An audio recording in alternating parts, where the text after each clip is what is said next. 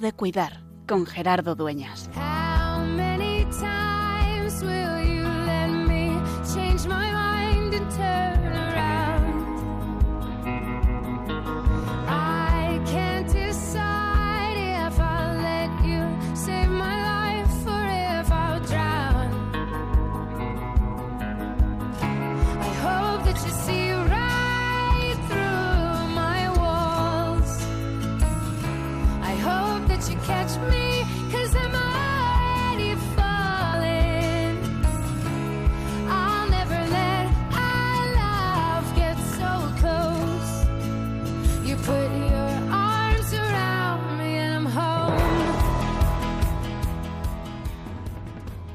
Es sorprendente las, los pensamientos así aparentemente comunes que tiene Jesús en el Evangelio. Hoy en este martes de la segunda semana de Adviento, dice Jesús, el reino de los cielos se parece a un pastor que tenía 100 ovejas, se le perdió una, dejó a las 99 y se fue por la que se había marchado. Y lo cuenta como si eso fuera lo normal. Y a mí es algo que siempre me sorprende porque quizá nosotros en nuestra mente calculadora y viendo lo que teníamos, hubiéramos dicho, bueno, no está mal, perder el 1% del rebaño no pasa nada. Ahora aseguremos el 99% que nos ha quedado. Y sin embargo, Jesús lo muestra como lo normal, es que el reino de los cielos es así. A uno se le pierde una y está sufriendo por dentro. Y nosotros nos descubrimos así, nos descubrimos únicos e irrepetibles, porque en el fondo eso es lo que viene a decir el Evangelio de este día, de este martes.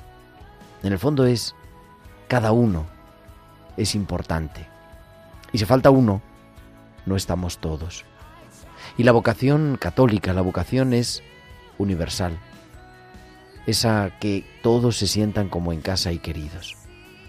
Y por eso, cuando en la comunidad hay hermanos y hermanas que han participado en la vida de la parroquia, en la vida de la iglesia, en los grupos, en la Eucaristía, en las diferentes actividades y servicios, y no están, porque están sufriendo la enfermedad y se encuentran en casa, o están ya no pueden estar solos en casa y tienen que estar en un centro de día o en una residencia de mayores, la comunidad los necesita recordar.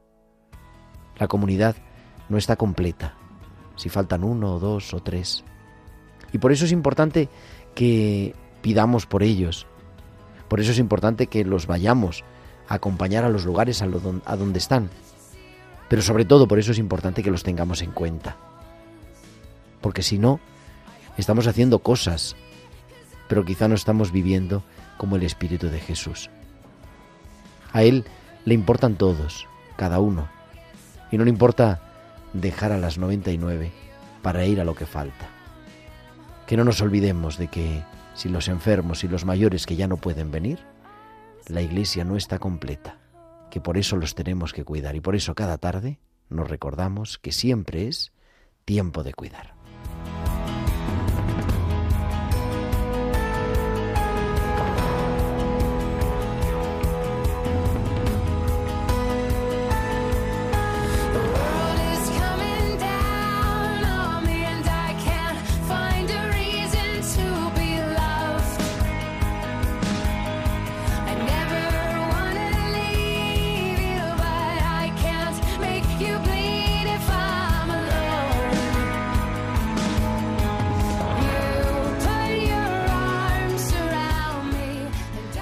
Muy buenas tardes, queridos amigos de Radio María, y bienvenidos a esta nueva edición de Tiempo de Cuidar, las 8 y 5, las 7 y 5 en Canarias. Y comenzamos en directo desde los estudios centrales de Radio María en el Paseo de los Lanceros de Madrid, esta nueva edición de Tiempo de Cuidar, la número ya 259, 259 martes, acompañándote de 8 a 9 de la noche, de 7 a 8 en Canarias, en Tiempo de Cuidar, el programa de Pastoral de la Salud de Radio María en este atardecer, en este anochecer ya del 12 de diciembre, el segundo martes del Adviento, ya encarando casi casi la recta final dentro de dos semanas.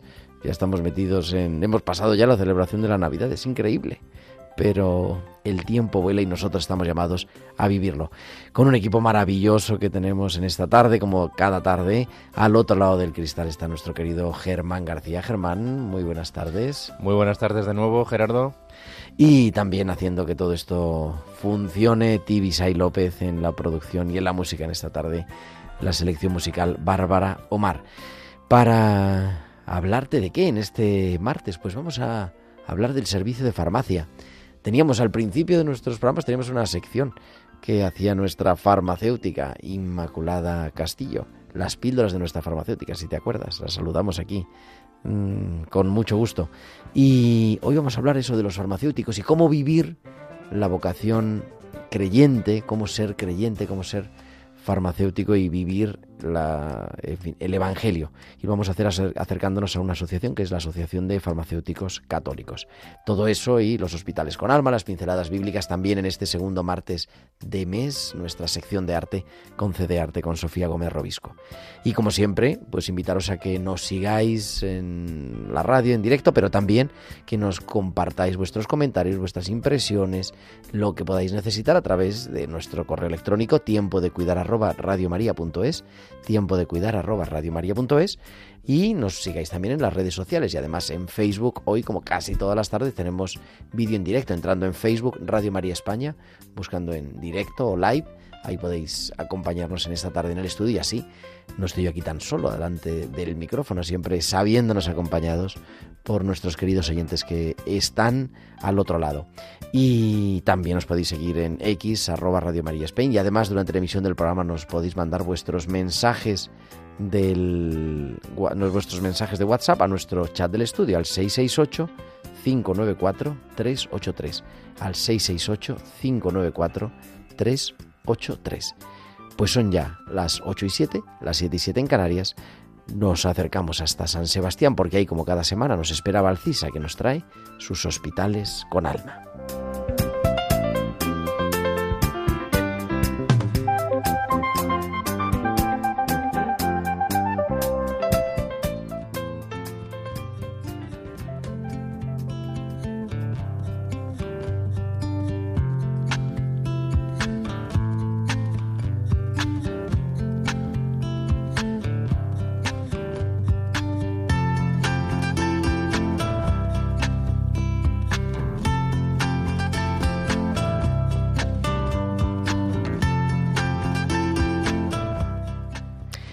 Como cada semana Valcisa nos trae sus hospitales con alma tiempo de cuidar. Valcisa, buenas noches. Buenas noches Gerardo y buenas noches también a todos los oyentes.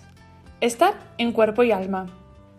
Vivir no siempre es fácil, aunque lo hacemos continuamente, a veces parece que es por inercia. Los pacientes, cuando están en el hospital, están en cuerpo y alma. Es tal el dolor físico que el alma sufre. Este fin de semana he tenido la suerte de poder estar en compañía de la gente que más quiero. Uno de los encuentros más bonitos que he tenido ha sido durante una visita a un monumento al que he ido desde pequeña con mi familia. Pero esta vez he ido acompañada por alguien muy especial. Una de sus frases más bonitas durante la visita fue, No he estado simplemente acompañándote en cuerpo, he estado hoy aquí contigo en cuerpo y alma, entregado al momento. Estar presentes en la vida es eso, estar en cuerpo y alma.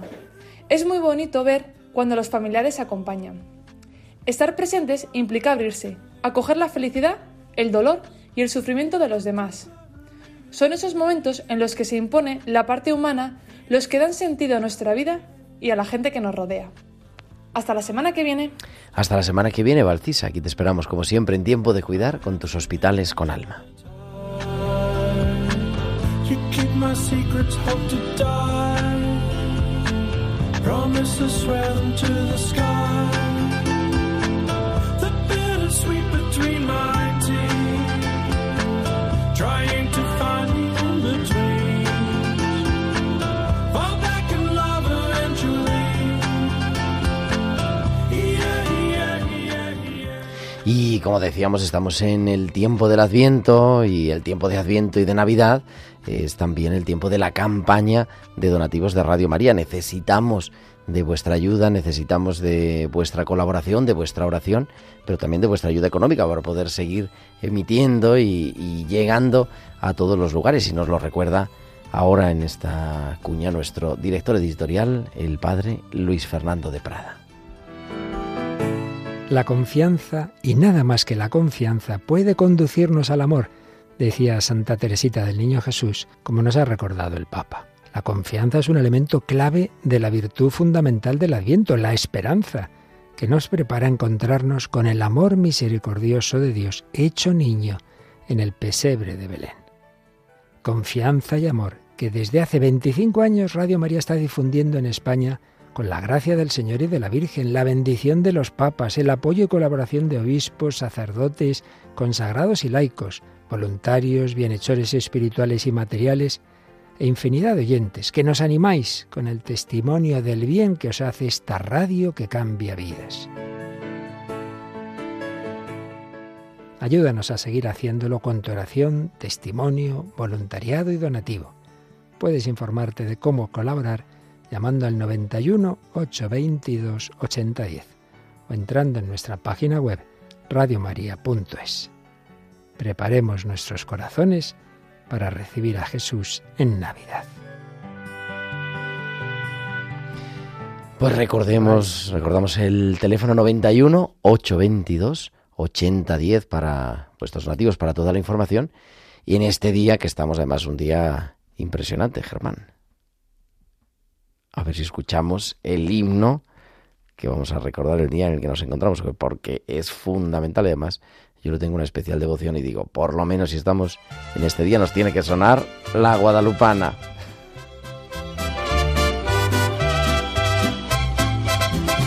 Desde el cielo una hermosa mañana, desde el cielo una hermosa mañana, la guadalupana,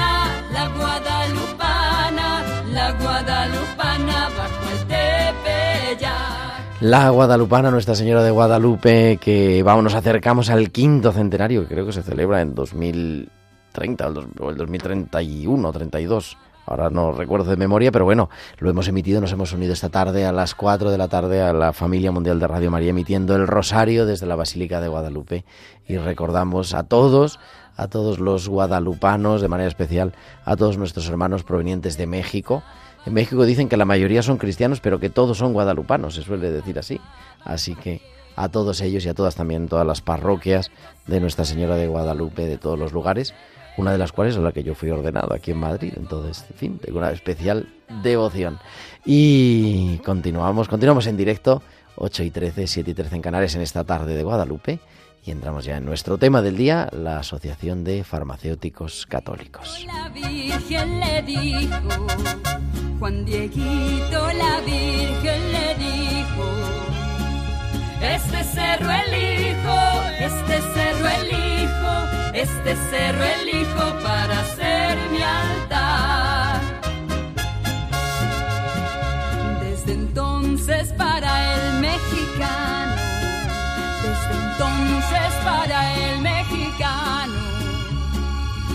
guadalupano, ser guadalupano, ser guadalupano es algo esencial.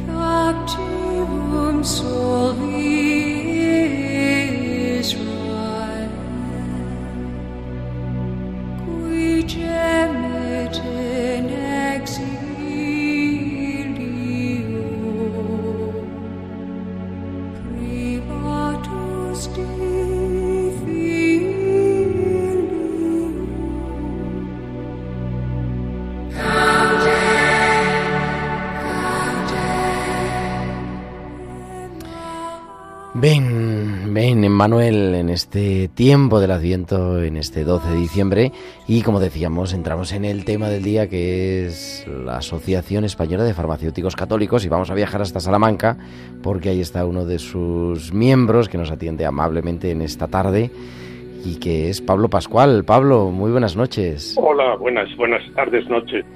Gracias por aceptar la llamada de Radio María, además que creo que va saliendo, en fin, que estabas en misa, pero aún tenía entendido que es una cosa muy piadosa y que está muy bien. Y para hablarnos, ¿qué es esto de la Asociación Española de Farmacéuticos Católicos? Vamos, se entiende una asociación de farmacéuticos católicos, pero ¿por qué Bueno. asociarse? Pues ya tiene su trayectoria. Eh, aparecen en Centro Europa, en algunos países, en 1950, con la industrialización del medicamento y los problemas que puede originar. Y mm, en España, pues mm, tarda un poco más. Eh, surge mm, con motivo de la carta de Juan Pablo II, San Juan Pablo II a los farmacéuticos en 1990, llama la atención poderosamente a um, un farmacéutico, a don Carlos Areses, y él decide pues realizar algo que ya existía en Europa, en Centro Europa, y crea la Asociación Española de Farmacéuticos Católicos en 1992. Ujú. Y aquí estamos. Yo la conocí esta asociación y bueno, pues hay ciertas prácticas en farmacia que mm, digamos que son controvertidas en el sentido de, mm, por ejemplo, el mundo de la eh, anticoncepción, la, la medicalización de la vida reproductiva y necesitamos a veces criterios, formación, alternativas y eso pues yo lo encontré en esta asociación y em, en ese momento contacté y pude tener esta formación pues a través de simposios en la Universidad. Francisco de Vitoria, en la Universidad CEU San Pablo y de esta manera pues mm, aquellas personas que o aquellos farmacéuticos que vemos que en ciertos momentos pues la dignidad de la persona puede quedar en entredicho pues buscamos criterio, buscamos una buena formación para poder mm, da- tener una actuación eh, con la mejor praxis posible en la dispensación y en, y en nuestra actividad cotidiana. Una actividad que está crecientemente medicalizada. Claro, se dice muchas veces, Pablo, ¿no? Y todo el mundo pone, vamos, todo el mundo asume que la profesión, las profesiones sanitarias, la profesión médica, la profesión enfermera, son, profesiones con alto carácter vocacional, ¿no? También podríamos decir lo mismo de los farmacéuticos. No hay ninguna duda. Al fin y al cabo, eh, la farmacia, aunque en su origen y hago un apunte histórico, tiene un patronazgo común a la farmacia y la medicina con los santos Cosme y Damián, Ujú, Es verdad. más adelante, en 1854, con la declaración del Doma de la Inmaculada, eh, la formación del boticario desde sus gremios, de una manera gremial, pasa a ser facultad de farmacia, coincidiendo por esa fecha. Y toman ese, ese amparo, el, ese patronazgo Ujú. de la Inmaculada Concepción. Y bueno, pues mm, digamos que el ejercicio profesional pues va parejo y los problemas que llegan a la medicina o llegan a la enfermería, pues llegan también a la farmacia. Y bueno, yo quiero dejar aquí pues eh, una clave que nos dio Luc Montañer con motivo del VIH, mm, del descubrimiento del VIH. Él comentó en su momento que la revolución sexual es hija de la píldora ant- anticonceptiva. Entonces, pues ahí tenemos mm, una serie de problemas a los que ha dado lugar la, la revolución sexual que Benedicto XVI en 2006 pues también eh, denuncia eh, y dice que pues hay algunos aspectos en los que el cristiano mm, debe estar atento, como es la defensa de la vida humana en su inicio y también el derecho de los padres a educar. Bueno, pues todo este tema de la anticoncepción, si en un momento entró en la población adulta, pues hoy está también en, en la población menor de edad y todo esto pues tiene una trascendencia mm, para el derecho de los padres a educar, para, mm, digamos, los horizontes de la sociedad en los que nos estamos desarrollando, que como decía antes, una de las claves es su excesiva medicalización. Vivimos, claro, siempre se dice, ¿no? Estamos en un momento único en el que es un reto vivir en el mundo de la salud, también en el mundo de la farmacia, como vemos, ¿no? Con tantos problemas, legislación, hay una exageración de legislación, quizá yo creo también, ¿no? No paran de legislar cosas que no sabe uno, le pillan a pie cambiado. Y al fin y al cabo, Pablo, el farmacéutico es el sanitario de, de la esquina, ¿no? El primer lugar a donde acudimos. Me pasa esto, me está... Sin duda, somos un filtro y eh, nosotros, en- para la buena praxis, hace unos años ha surgido el, em, digamos la clave, la clave para atender en atención farmacéutica que denominamos NES. O sea, el medicamento es necesario, es eficaz, es seguro. Es un filtro pues que se hace tanto en la dispensación del medicamento a petición como en un momento dado cuando hay otras implicaciones que requieren que en un momento dado una medicación sea revisada o, o también en atención a lo que llamamos pues el consentimiento. O sea, el consentimiento por parte del paciente exige información y el paciente cada vez pues demanda más información y ese criterio de autonomía se ve satisfecho cuando el paciente conoce los pros y contras de los fármacos que va a utilizar. Claro, eso me parece muy interesante porque a veces se plantea, es verdad, surgen a los medios generales, ¿no? Como conflictos, incluso judicializados. Pero tú me decías fuera de micrófono, oye, en, la, en mi práctica profesional de muchos años, de varias decenas de años atendiendo oficina de farmacia, nunca he tenido un caso así.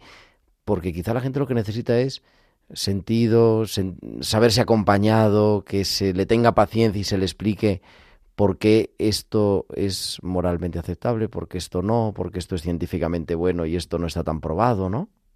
Así es. Y yo he pasado del medio rural, donde inicié mi ejercicio, a una ciudad como Toledo. Y en, eh, cuando yo llegué a Toledo, pues había una farmacia de guardia, dos, porque Toledo está muy diseminado, y lo típico en la madrugada, la píldora al día después. Ujú. Pues si yo a esa persona la recibo, veo el momento en que ha tenido la relación, veo la implicación que puede tener la píldora en ese momento, tengo a la vista la hoja de reclamaciones, le explico lo que hay y en un momento dado puedo decirle que mm, en ciencia, porque mi profesión está al servicio de la vida, no le voy a dar esa medicación. O bien que a la vista de mm, esa relación pues ha tenido lugar fuera de la época fértil o del, del, del ciclo fértil, de esa semana en la que en cada ciclo la mujer es fértil, pues estoy dando una información que siempre es respetada, siempre respetable y la persona mm, normalmente concuerda con ese ejercicio cuando está justificado, cuando hay fundamento. Y bueno, pues mm, toda esta labor educativa en la propia atención farmacéutica pues es muy satisfactoria, porque normalmente te das cuenta o evidencia que la persona realmente no sabe lo que tiene entre manos. Claro. Muchas veces a eso es lo que es lo que falla, ¿no? Falla la información, verdaderamente, la información científica. Eso es muy interesante, Pablo. Así es, así es. Pues eh, Juan Pablo II, como decía, en 1990 pidió ayuda, pidió colaboración de los farmacéuticos. Benedicto XVI en 2007 vuelve a um, dirigirse a la Federación Internacional Farmacéutica y um, el Papa Francisco en 2015 en su visita a Filipinas vuelve a hablar de la colonización ideológica en materia de anticoncepción y por ser positivos, ¿no? por ser positivos, uh -huh. realmente nosotros de lo que hablamos es que existe la posibilidad de una regulación de la fertilidad, una regulación natural de la fertilidad, donde la persona que se conoce puede hacer el uso adecuado y una y un, eh, una vuelta a una fertilidad que está dañada pues con una medicina restaurativa que hoy obedece al nombre de naprotecnología. Son alternativas en positivo que yo creo que interesa más que la defensa, digamos, el atrincherarse ¿no? en, en una uh -huh. posición. Creo que las dos cosas son interesantes, el defender un ejercicio profesional, pero yo me he decantado mm, más que nada por este aspecto positivo de divulgar particularmente a las nuevas generaciones, de formar un universitario en este sentido, de, en un voluntariado de salud pública, salud sexual. Eso es importante. También hemos dedicado algún programa a la, a la anaprotecnología. Nuestros oyentes lo pueden encontrar en, en nuestro podcast, entrando en la web de Radio María, radiomaria.es, buscando tiempo de cuidar. Y, lo pueden localizar fácilmente porque es interesante y a veces, muchas veces mm, son lugares comunes, eh, se busca por internet, ¿no? Y no llegamos a unas fuentes verdaderamente auténticas, además con unos grados de, unas tasas de éxito, si es que se puede decir así, en fin, que no tienen nada que envidiar a otros métodos que los que se pone en juego la dignidad humana. Claro, claro, si es que eh, la eficacia es comparable y por otro lado, pues nada que ver con el componente humano, ¿no? Porque a veces, pues, imaginemos la fecundación in vitro, lo que se medicaliza a una mujer con resultados inciertos a veces, ¿no? Y sin embargo, en este caso, pues digamos que es una solución más racional, porque es recobrar una fertilidad perdida. Pues de la misma manera hay una fertilidad inteligente, cada ciclo puede ser reconocido por una mujer y mm, organizar su intimidad, su relación de pareja, conociendo en qué momento del ciclo pues se encuentra. Y eso es tremendamente importante. Claro, el farmacéutico no lo, no sé, he visto desde fuera, pero muchas veces está solo, ¿no? En la farmacia. Quizá la asociación también da ese sentido social o ese sentido comunitario. Hombre, no hay duda, no hay duda. El hombre es un animal social y si estas cosas no las compartimos con otros, pues yo creo que nos quedamos a medio camino. O sea, necesitamos hacer sinergias, necesitamos compartir experiencias, necesitamos formación, porque continuamente, pues mm, los conocimientos relevantes, pues hay que ir a, eh, encajándolos en la práctica profesional. Y yo, desde luego, pues defiendo, pues, más que una objeción de conciencia, una alternativa de ciencia. O sea, la mejor ciencia es aquella famosa del primum non nocere, ¿no? Primero, no daño al organismo, no daño una función que está sana. ¿Por qué voy a bloquear un proceso ovulatorio que es sano, que es fisiológico?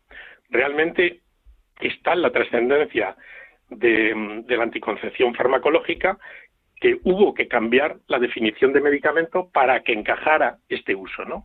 Antes medicamento era pues una sustancia que administrada al organismo es capaz de prevenir, curar, diagnosticar o paliar un proceso y para que esta, eh, estos fármacos ingresaran en, en los anaqueles eh, farmacéuticos, pues se modificó la eh, definición al final con esta expresión o modificar una función, ¿no?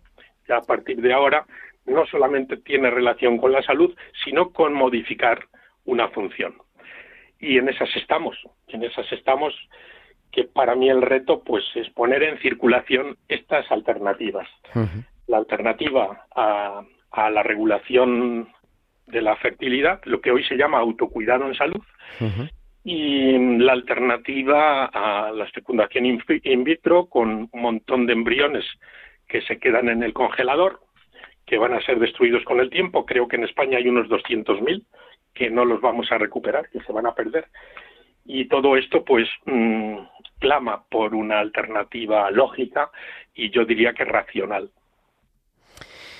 Pues con eso nos quedamos, querido Pablo. Tenéis una página web, farmacéuticoscatólicos.es, donde la gente se puede informar más, se puede poner en contacto, si alguien quiere asociarse también, por supuesto, me imagino.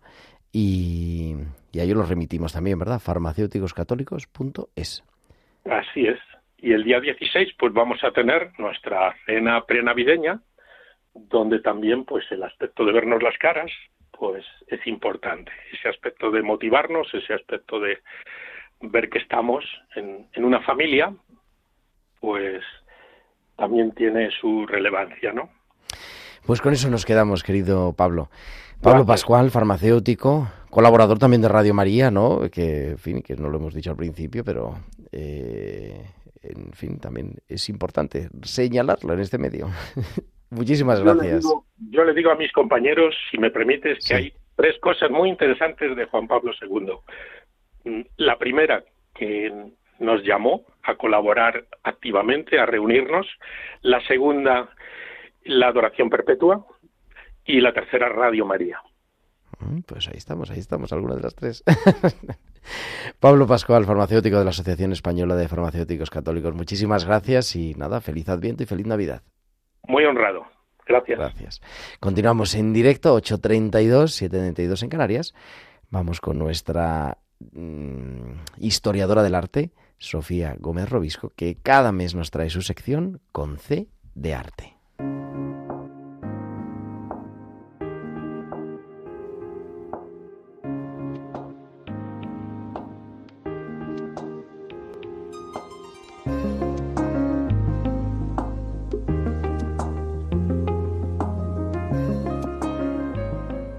Como cada segundo martes de mes, que estamos hoy a 12 de diciembre, segundo martes del mes de diciembre, tenemos nuestra sección C de arte. Sofía, buenas noches. Buenas noches, Gerardo, ¿qué tal? Todo maravilloso, recién llegada de Italia otra vez, porque creo que te gusta un poquito nuestro país vecino. Sí, no solo me gusta, sino que tengo tantos amigos allí que es que es inevitable. Bueno, pues eso siempre está bien. Pues te escuchamos. ¿Qué nos traes este, este mes, Sofía? Bueno, pues esta vez estaba yo pensando en, en el mes de diciembre, en el Adviento, que es el tiempo que estamos viviendo ahora, y, me daba cuenta, sobre todo después del viaje, ¿no? Que dan para pensar los viajes, pues que es, que es un tiempo así bastante caótico, porque está por un lado el Adviento como ese tiempo de preparación, de interioridad, de preparar el corazón, pero luego a la vez diciembre es ese mes de estar pensando en las fechas navideñas, en con quién voy a cenar, en cuándo, eh, en lo que hay que cocinar, en todos los preparativos así logísticos y resulta un caos. Entonces, eh, bueno, pues pensando un poco en todo esto, pensaba en una escena de la visitación, y en concreto en la visitación de Jacques Daret, que es un pintor del siglo XV, eh, y en un- esta imagen suya que formaba parte del retablo de un altar. Y en él se ve pues a María eh, yendo a ver a su prima Isabel y pensaba en ese momento, digo, ¿cuántas cosas tendría María en la cabeza? Y allá que lo dejó todo, todas las preocupaciones y se puso al servicio y se puso en camino a, para estar con su prima Isabel, ¿no? Y, y pensaba en eso, digo, pues vamos a dejar todas las preocupaciones y a ponernos en camino. Y es que en este cuadro además se ve precisamente un caminito que toma como mucho protagonismo en, en la imagen. Y me hacía recordar también algo que rezo mucho desde este verano y es la, la importancia de ir paso a paso, de ir eso, hacia la cima, hacia el cielo, pero paso a paso, uno a la vez, uno a la vez, uno a la vez. Y es algo como que tengo ahí muy recurrente y que me tengo que estar recordando constantemente en medio de este caos cotidiano. Y, y bueno, y a eso se le suma otro detalle de la obra y es que aparece eh, el comitente de, bueno, quien encargó este, esta pintura a Jacques Taret y, y aparece ahí en una esquinita eh, representado como eh, testigo del acontecimiento. Así que nada, pues mi propuesta es esa, es que seamos testigos, que, que estemos presentes, que vivamos el momento presente y, y que si vemos que nos despistamos, pues volver al foco, volver a poner el foco en lo importante en el pesebre.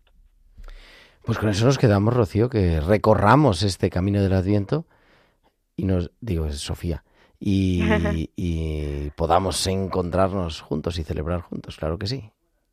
Eso es. Pues nada, ¿cómo, cuán, ¿qué preparación tienes de la Navidad? ¿Ya tienes todo preparado?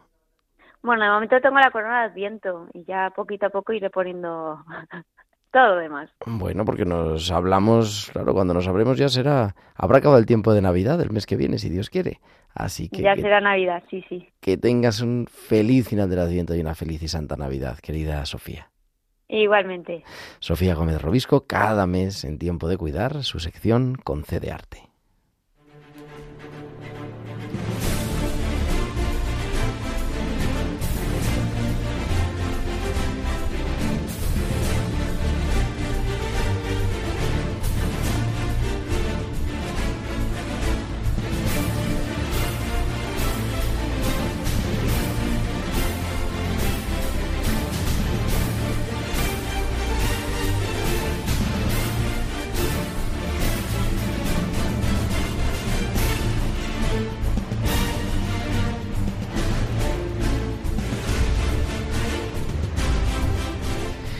Es tiempo de tertulia, en tiempo de cuidar en directo en Radio María 836, 736 en Canarias.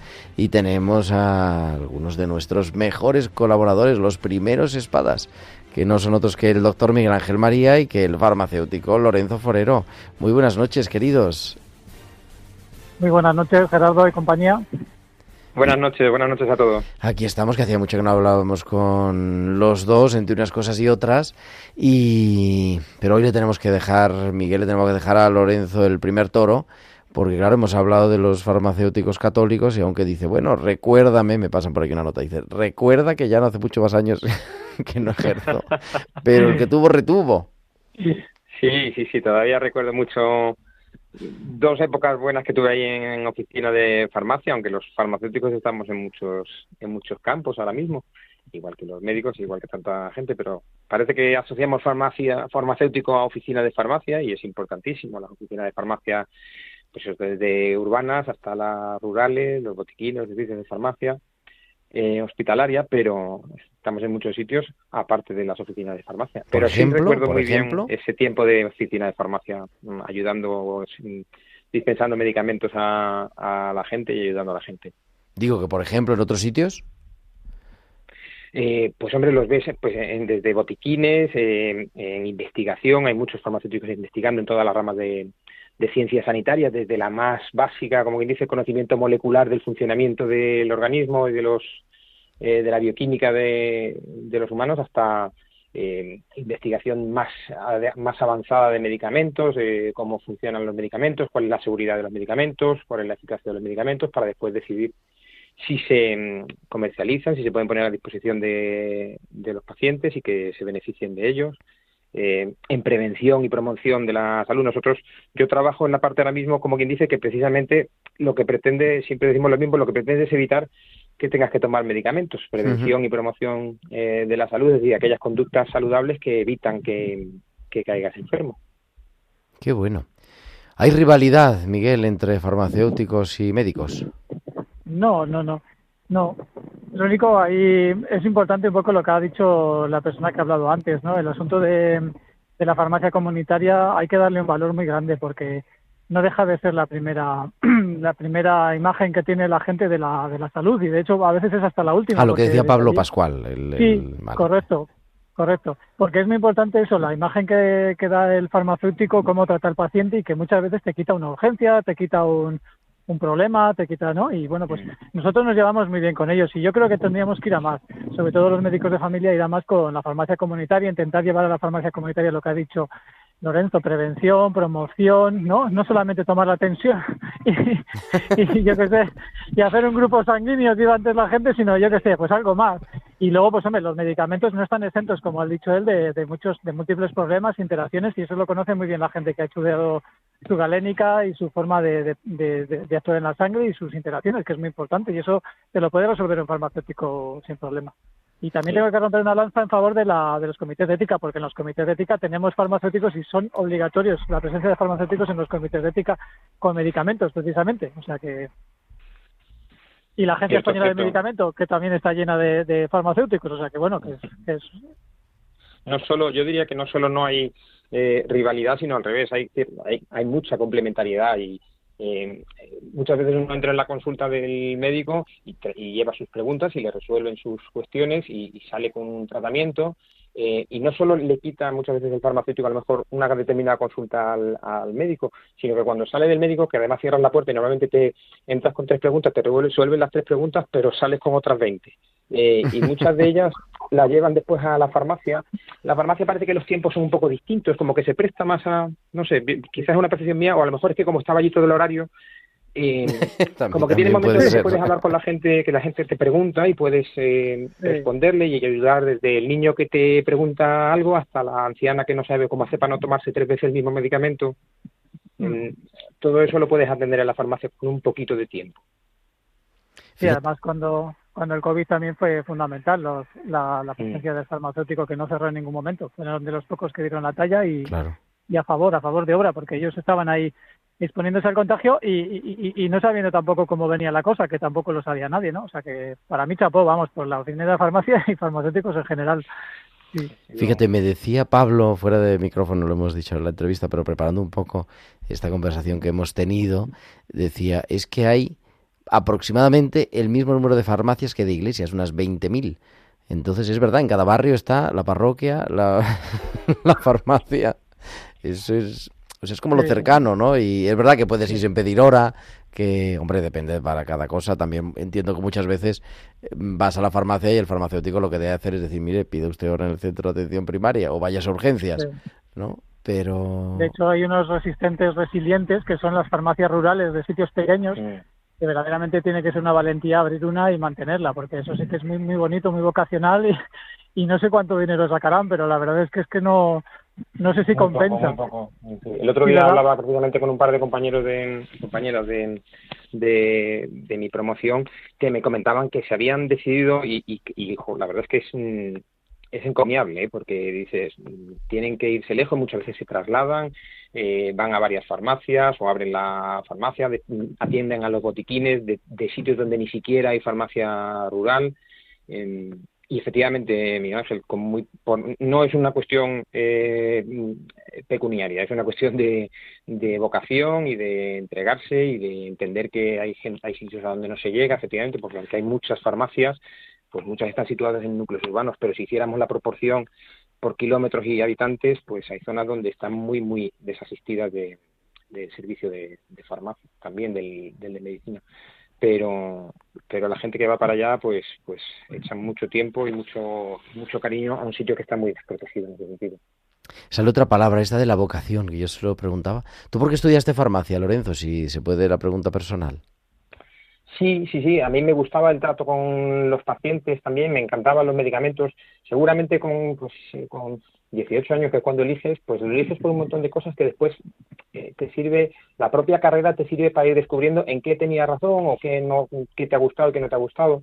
Eh, yo después eh, trabajé mucho tiempo o pensé en trabajar mucho tiempo en, en investigación, lo, lo descarté porque era muy difícil. Eh, pero siempre me gustó el trato con el, eh, con el paciente y la farmacia es verdad que se prestaba mucho a ello. Después me, me gustó la salud pública y, a eso me he dedicado.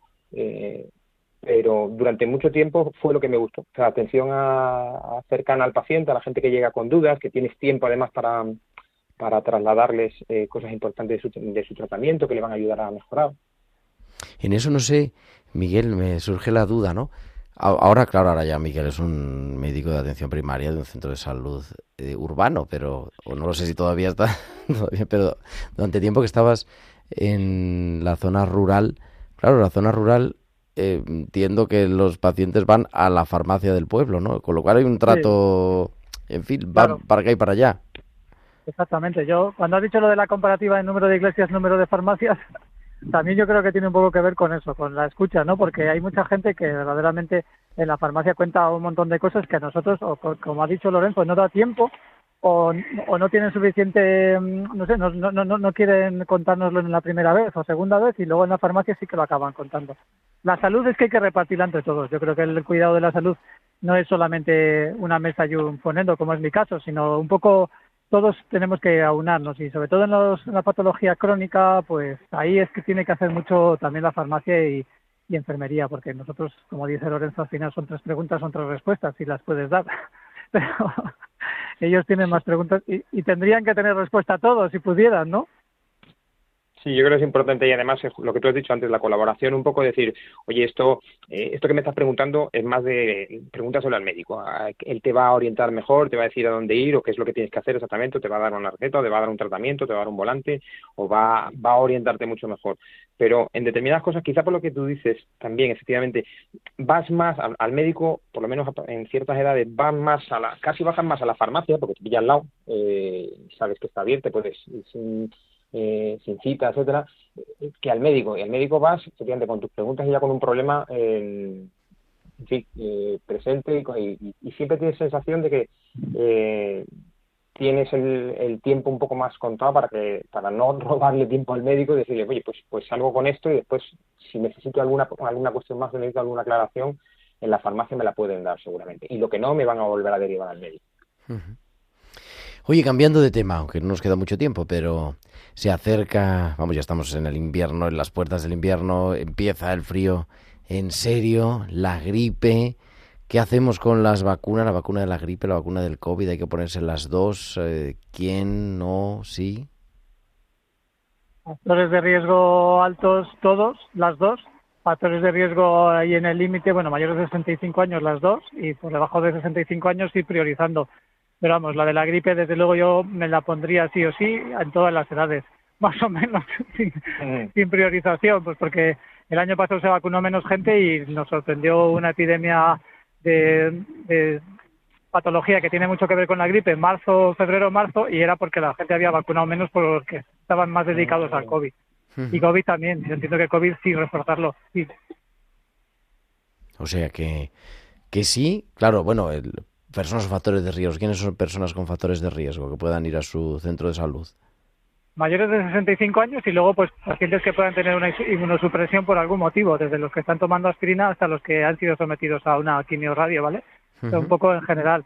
Y luego pues aquellos que tienen una patología crónica, pues, pues desde la diabetes hasta la enfermedad renal crónica, pues todas, prácticamente todas.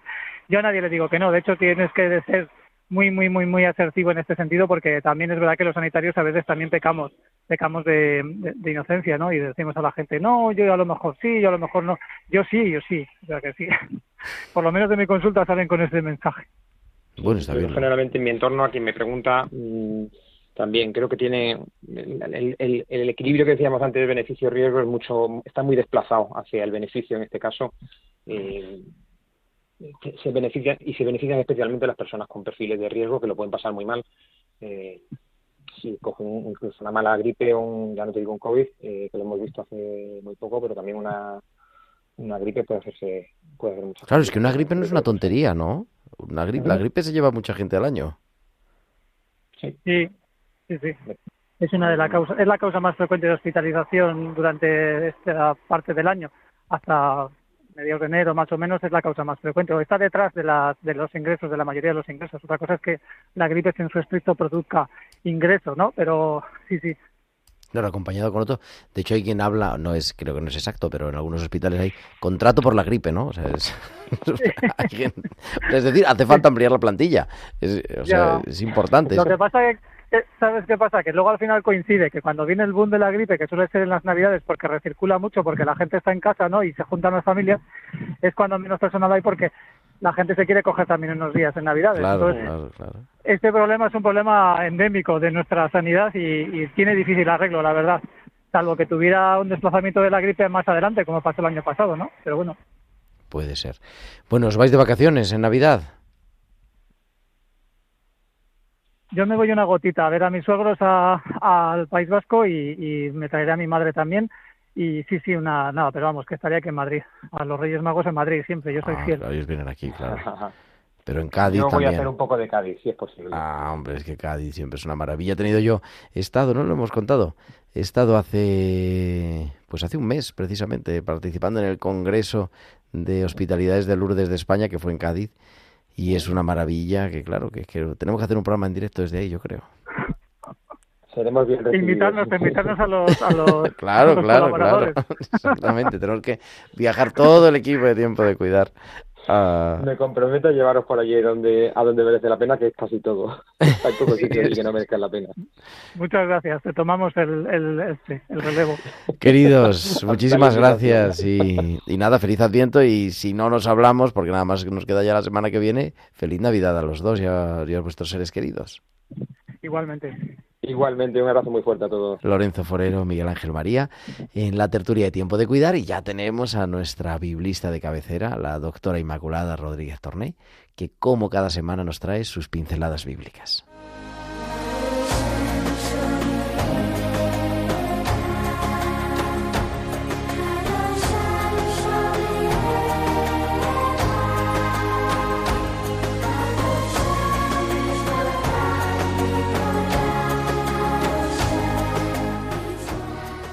Inma, que cada semana digo, nos trae sus pinceladas bíblicas y hoy nos trae una, me dice, una primera parte del pregón de Adviento. Inma, buenas noches. Buenas noches, querido Gerardo y queridos amigos.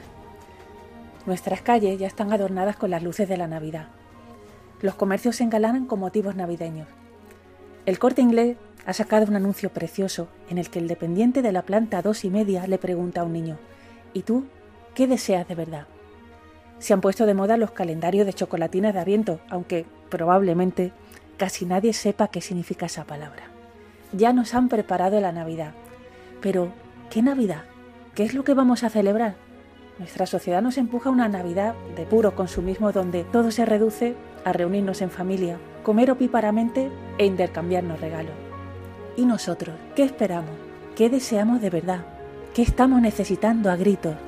El espíritu nos hace intuir que la Navidad es otra cosa muy distinta.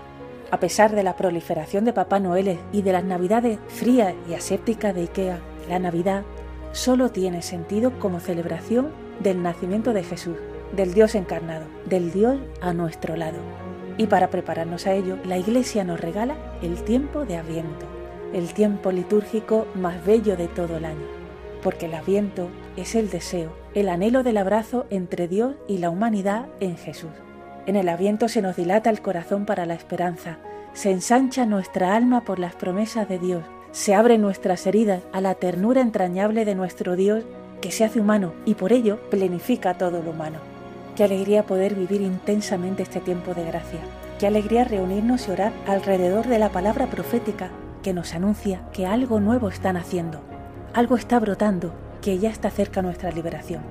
Al igual que ocurrió con los magos, una estrella nos guía y acompaña. Un niño con la fuerza de su fragilidad y el poder de su ternura nos espera. Estamos expectantes, con ganas, estamos en aviento. Difícilmente encontraríamos un tiempo litúrgico más combativo, más revolucionario y esperanzado. No hay un estallido de esperanza en el anuncio de un Dios que se hace carne de nuestra carne. El Señor que viene y que pone su tienda entre nosotros trastorna toda nuestra vida. Pasa como la reja de un arado que arranca las raíces y rotura la tierra. O Dios es eso nuestra vida o no es nada. Pero todos sabemos por experiencia que la tierra es dura, que el arado no acaba de entrar. Necesitamos esa especie de terremoto que nos predicen las lecturas de Aviento. Los montes y todos los collados serán abatidos, los caminos tortuosos enderezados, los senderos ásperos allanados, como nos dice el profeta Isaías. Toda una obra de ingeniería que más de alguno estamos necesitando a gritos. Pues seguiremos con nuestro pregón de Aviento. Hasta la semana que viene, amigos.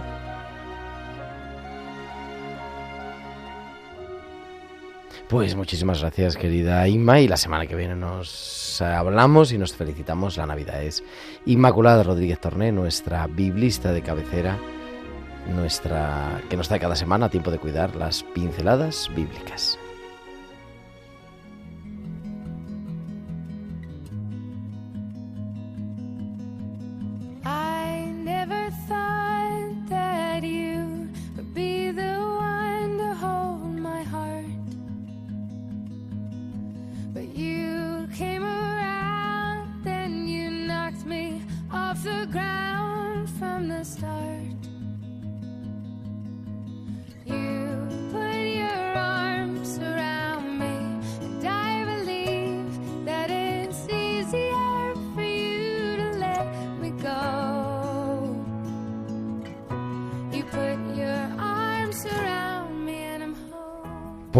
Pues ya es la hora de la despedida, pero volvemos la próxima semana enseguida, el 19. Madre mía, ya estaremos con las antífonas de la O. El 19 creo que es O raíz, O radix. Y estaremos aquí, como siempre, para acompañarte y para preparar un programa interesante. Para... Hemos dedicado muchos programas al duelo, pero siempre cuando se acercan estas fechas de la Navidad, como que se reviven los duelos. Por eso vamos a tener ese momento también de cómo podemos afrontar el duelo en la Navidad, en estas fechas que se nos acercan. Así que estaremos, también contamos con vuestras llamadas.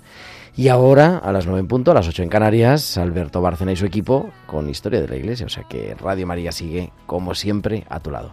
Muchas gracias a Germán García y a todos vosotros, queridos amigos. Nos escuchamos el próximo martes. Feliz y santo Adviento. Un abrazo de vuestro amigo el diácono Gerardo Dueñas.